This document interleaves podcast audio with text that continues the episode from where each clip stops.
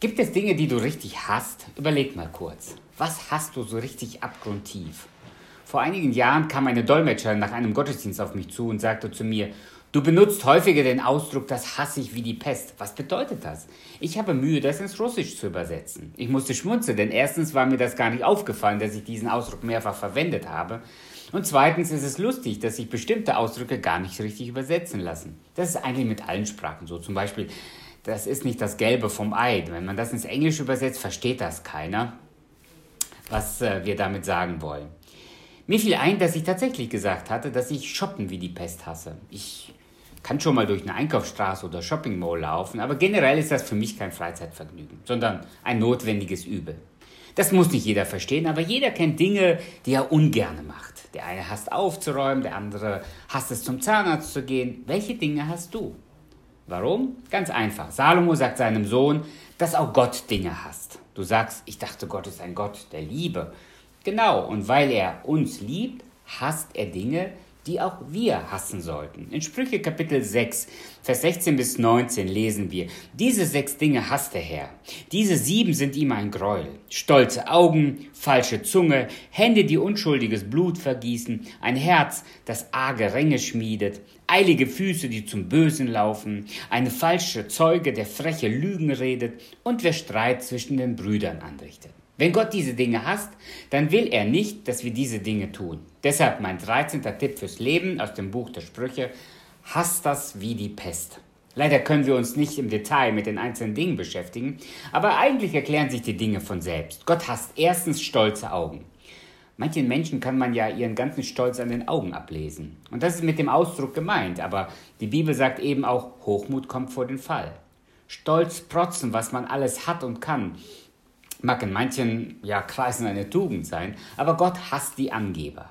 Er weiß, wie unbedeutend und unwichtig letztendlich jeder von uns ist.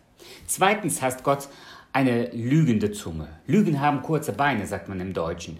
Keiner von uns will angelogen werden. Deshalb sollten wir die Lüge meiden wie die Pest. Und drittens, Hände, die Blut vergießen. Die meisten von uns würden sagen, ich habe noch nie jemand umgebracht.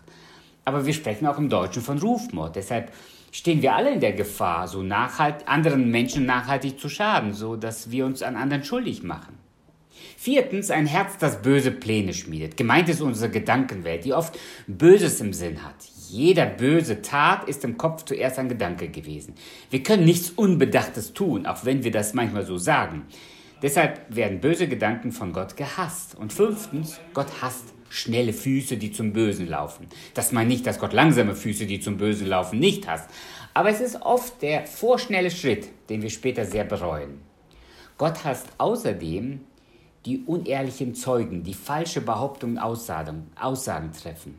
Dass man dafür in Deutschland auch bestraft werden kann, ist überflüssig zu erwähnen. Dennoch lügen viele, dass sich die Balken biegen. Schlimm ist, wenn dabei andere Schaden zugefügt wird. Deshalb hasst Gott nicht nur die Lüge, sondern auch die Verleumdung und die Falschaussage im Zeugenstand oder vor Gericht oder auch einfach nur im Gespräch mit anderen.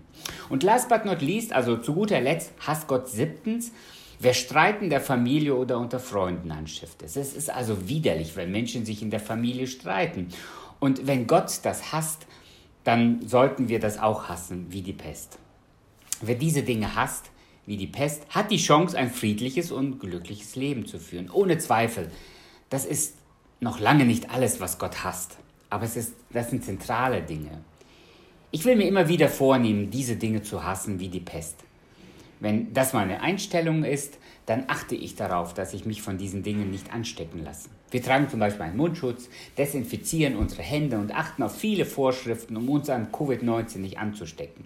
Der 13. Tipp fürs Leben aus dem Buch der Sprüche rät uns, Hände, Füße, Kopf und Zunge zu schützen, damit wir die Dinge tun, die Gott hasst und die auch wir hassen sollten, wie die Pest.